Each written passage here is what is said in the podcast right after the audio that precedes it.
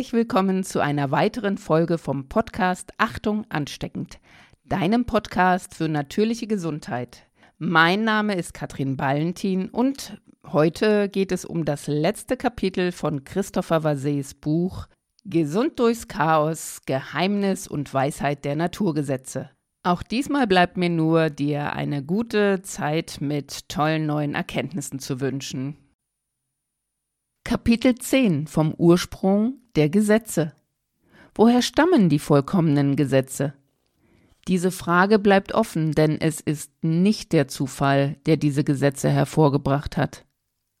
Man hört von einem richtungsgebenden Prinzip, welches alles, was existiert, belebt und organisiert.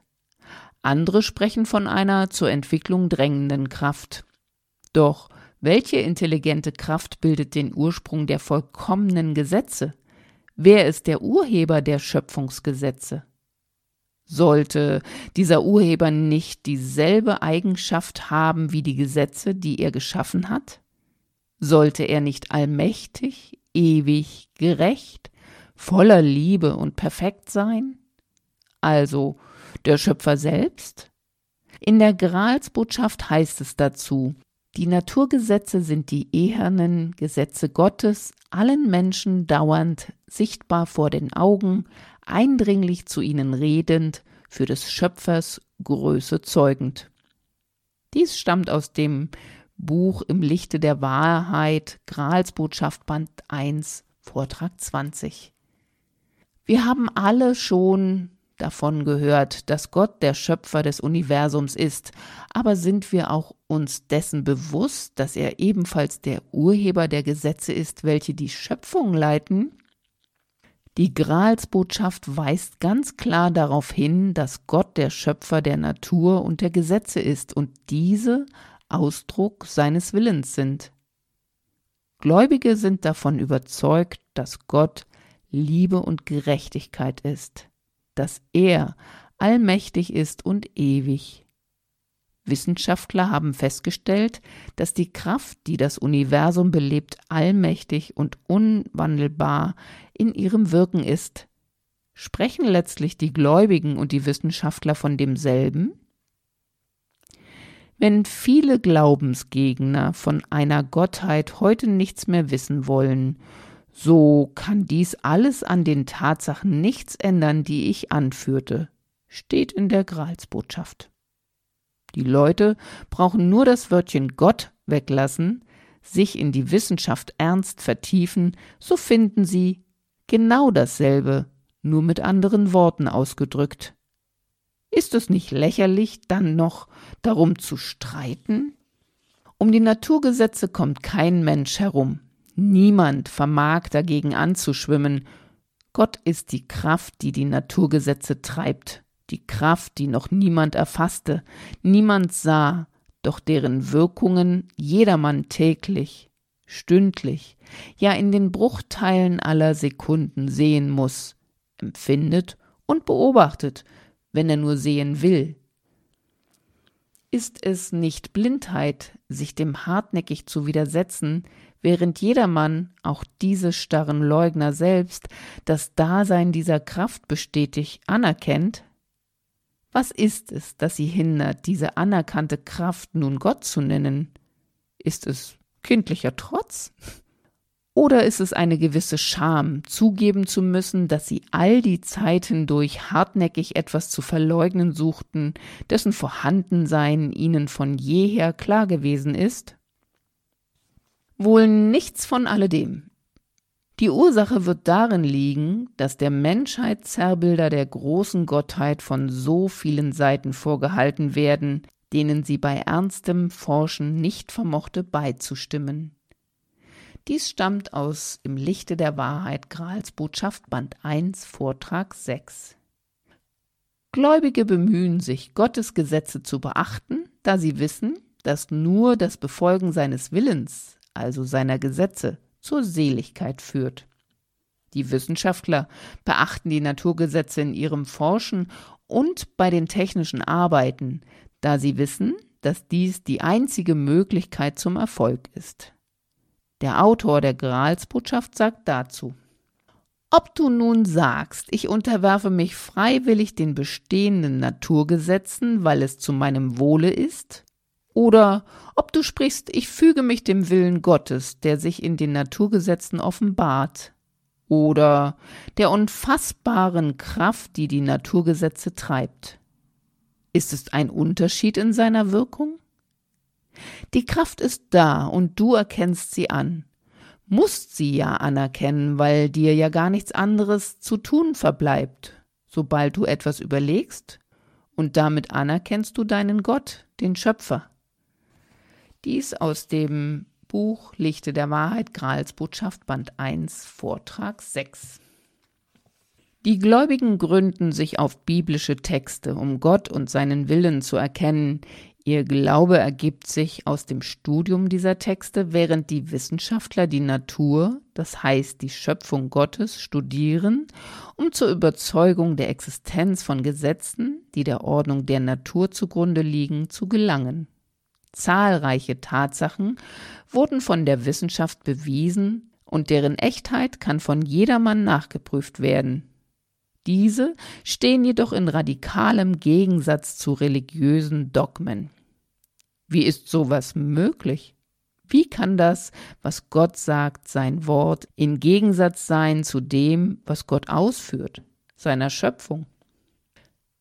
Religiöse Wahrheiten können nur wahr sein, wenn sie in Einklang mit den Gesetzen der Schöpfung stehen. Was nicht in Einklang steht, kann nur durch Übertragungs- oder Interpretationsfehler erklärt werden. Das ist ebenfalls der Fall bei allen anderen Vorstellungen und Anschauungen, die wir vom Leben und von uns haben und die nicht im Einklang mit den Schöpfungsgesetzen stehen. Wenn sie sich nicht in die Logik der Gesetze einfügen, so sind sie falsch. Demnach ist es unumgänglich zu prüfen, ob die menschlichen Interpretationen der religiösen Wahrheiten im Einklang mit den Schöpfungsgesetzen stehen. Darauf weist die Gralsbotschaft hin. Ihr ehrt Gott nicht damit, wenn ihr an Dinge blindlings glaubt, die sich mit den Schöpfungsurgesetzen nicht vereinen lassen. Aus Im Lichte der Wahrheit, Gralsbotschaft Band 1, Vortrag 14. Man könnte dem entgegenhalten, dass für Gott nichts unmöglich sei, dass er sich nicht durch seine Gesetze einschränken lässt und dass die Existenz von Wundern beweist, dass es ihm möglich ist, außerhalb der Naturgesetze zu handeln.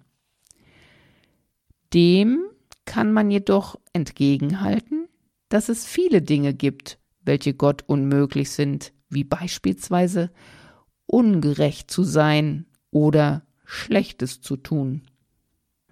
Das Schlechte, das wir um uns beobachten können, kommt nicht von ihm, sondern ist das Ergebnis von falschen, den Gesetzen entgegenstehenden Entscheidungen, die die Menschen mit ihrem freien Willen getroffen haben. Andererseits zeigt die Annahme, dass die Schöpfungsgesetze die Wirkungsweise Gottes einschränken könnten, eine völlige Unkenntnis dieser Gesetze. Denn die Schöpfungsgesetze drücken aus, wie Gott es will, dass sich die Dinge entwickeln. Demnach können sie sich nie seinem Willen entgegenstellen, da sie der Ausdruck seines Willens sind. Sollten Wunder Ausnahmen sein? Was man gewöhnlich unter Wundern versteht, ist ein Prozess, der sich außerhalb der normalen Möglichkeiten vollzieht, also außerhalb der Naturgesetze. Man betrachtet sie als besondere Gnadenakte, welche das Wohlwollen des Schöpfers gegenüber einzelnen seiner Kreaturen erkennen lassen.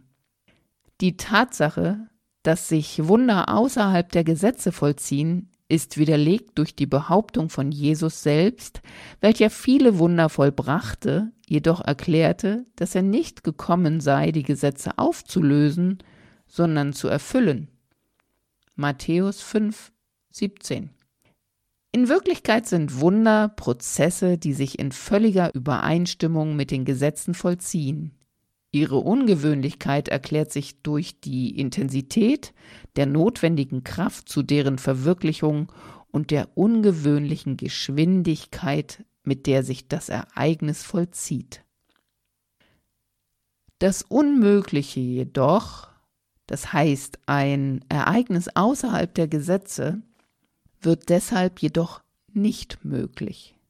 Der notwendige Heilungsprozess kann durch die Präsenz des Gottessohnes oder eines dafür Berufenen ausgelöst und plötzlich beschleunigt und gesteigert werden, so dass Blinde wieder sehen oder Gelähmte den Gebrauch ihrer Glieder wiederfinden.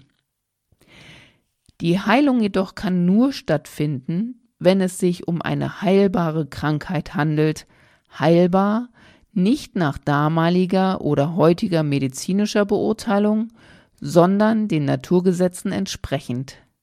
Jemand, der seine Augen verloren hat, wird nicht wieder sehen können, ebenso wenig wie ein neues Bein wachsen wird, da diese Ereignisse über das Mögliche hinausgehen.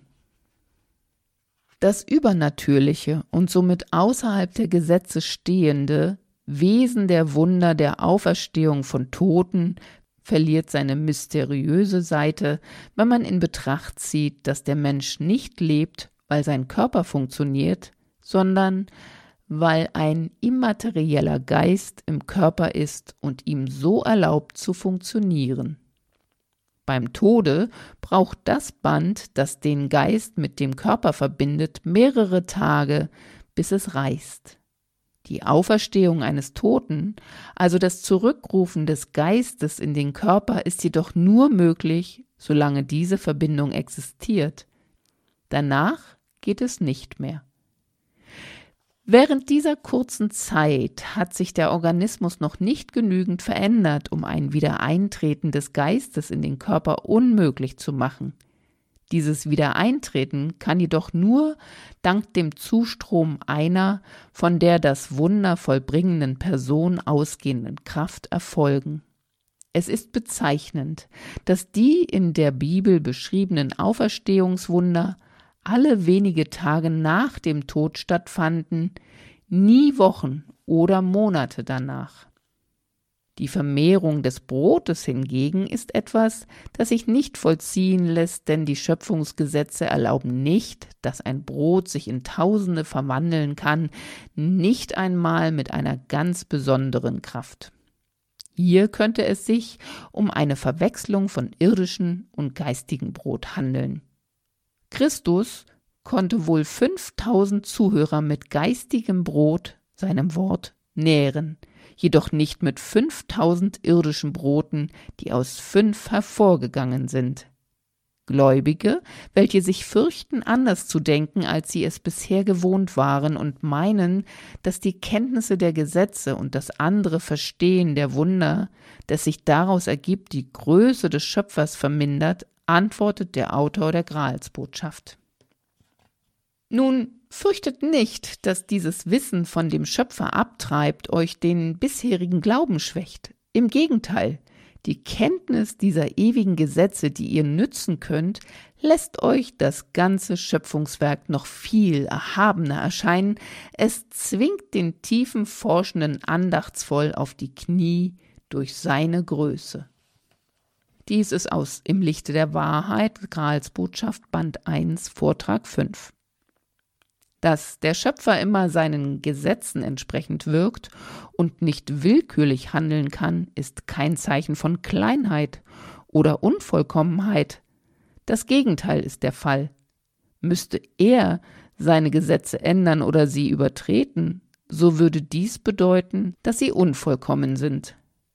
Wären sie jedoch unvollkommen, so wäre dies ein Beweis dafür, dass auch er nicht vollkommen wäre, was selbstverständlich unmöglich ist. Gott ist vollkommen, sonst wäre er nicht Gott. Es ist ein wertvoller Rat, der uns vom Autor der Gralsbotschaft gegeben wird. Gebt Gott die Ehre der Vollkommenheit, dann findet ihr darin den Schlüssel zu den ungelösten Rätseln alles Seins. Gralsbotschaft Band 1, Vortrag 20. Ja, und das war's jetzt auch schon mit dem Buch von Christopher Verset Gesund durchs Chaos, Geheimnis und Weisheit der Naturgesetze. Ich hoffe, ich konnte dich gut begleiten beim Zuhören dieses Buches. Vielleicht hast du die ein oder andere Inspiration aufschnappen können. Vielleicht war es aber auch nur eine Bestätigung dessen, was du ohnehin schon wusstest. Und manchmal tun einem ja auch Bestätigungen gut.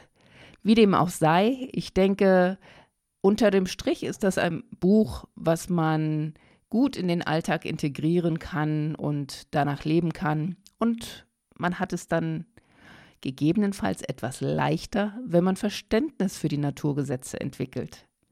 Somit vielen Dank für deine Aufmerksamkeit und vielleicht bis zur nächsten Folge. Deine Katrin Ballentin.